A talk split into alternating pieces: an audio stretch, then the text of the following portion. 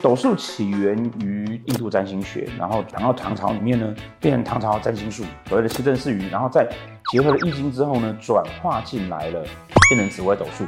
那中间最大的差异呢，跟占星学最大的差异呢，就它跟易经的结合。那这个跟易经的结合里面呢、最重要的一个讯息跟一个对应易经呢所使用的方法呢，就是四化。易经在谈的啊，其实是天地之间啊那种规律之外，我们所没有办法去掌控的变化性。除了规律之外，我们讲说命理它有两个很大的体系，一个是我们观察环境的规律变化。